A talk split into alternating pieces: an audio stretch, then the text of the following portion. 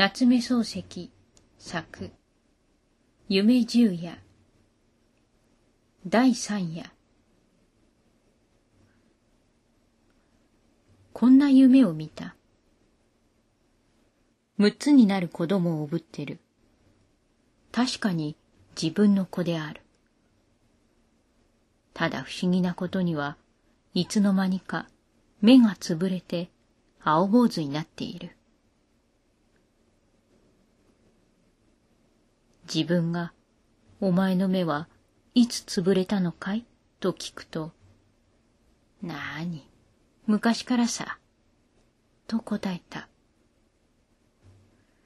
声は子供の声に相違ないが、言葉つきはまるで大人である。しかも対等だ。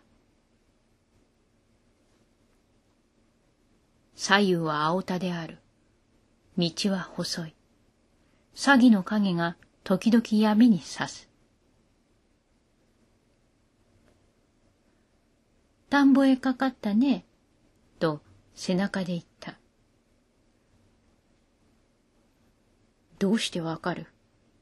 と顔を後ろへ振り向けるようにして聞いたら、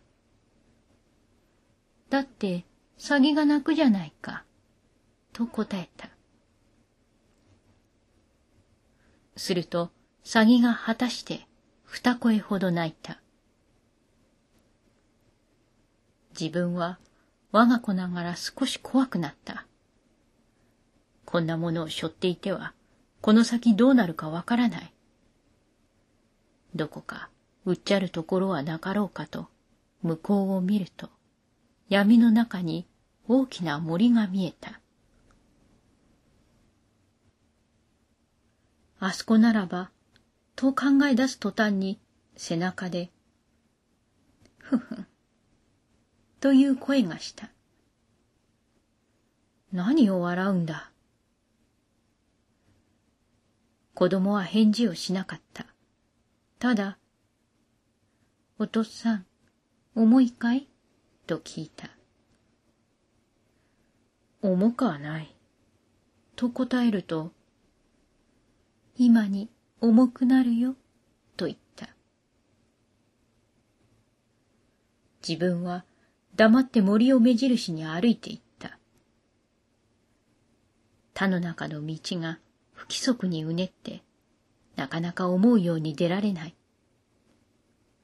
しばらくすると二股になった。自分は股の根に立ってちょっと休んだ。石が立ってるはずだがな。と小僧が言った。なるほど。八寸角の石が腰ほどの高さに立っている。表には左日が久保、右堀田原とある。闇だのに赤い字が明らかに見えた。赤い字はイモリの腹のような色であった。左がいいだろう、と小僧が命令した。左を見ると、さっきの森が闇の影を高い空から自分らの頭の上へ投げかけていた。自分はちょっと躊躇した。遠慮しないでもいい。小僧がまた言った。自分は仕方なしに森の方へ歩き出した。腹の中では、よくめくらのくせに何でも知ってるな、と考えながら一筋道を森へ近づいてくると背中で、どうもめくらは不自由でいけないね、と言った。だから、おぶってやるからいいじゃないか。おぶってもらってすまないが、どうも人に馬鹿にされていけない。親にまで馬鹿にされるからいけない。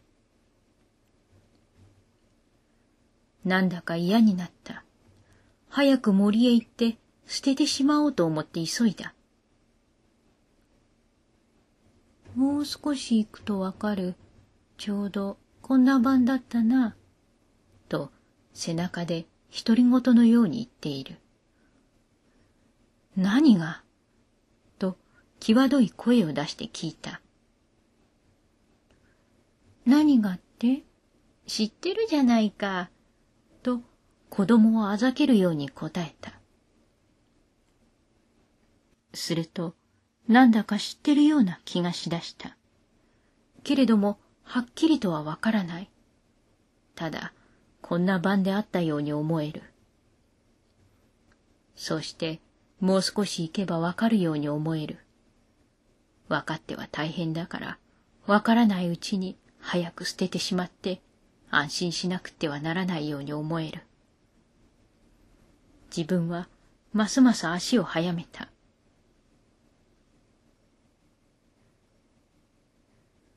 雨はさっきから降っている。道はだんだん暗くなる。ほとんど夢中である。ただ背中に小さい小僧がくっついていて、その小僧が自分の過去、現在未来をことごとく照らして、寸分の事実も漏らさない鏡のように光っている。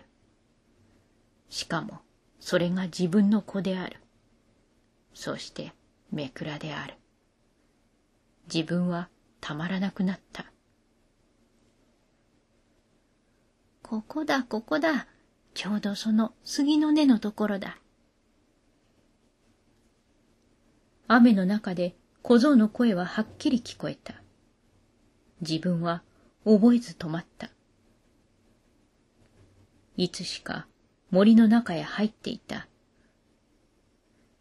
一軒ばかり先にある黒いものは確かに小僧の言う通り杉の木と見えた。お父さん、その杉の根のところだったね。ああ、そうだ。と、思わず答えてしまった。文化五年、辰年だろなるほど。文化五年、辰年らしく思われた。お前が俺を殺したのは今からちょうど百年前だね。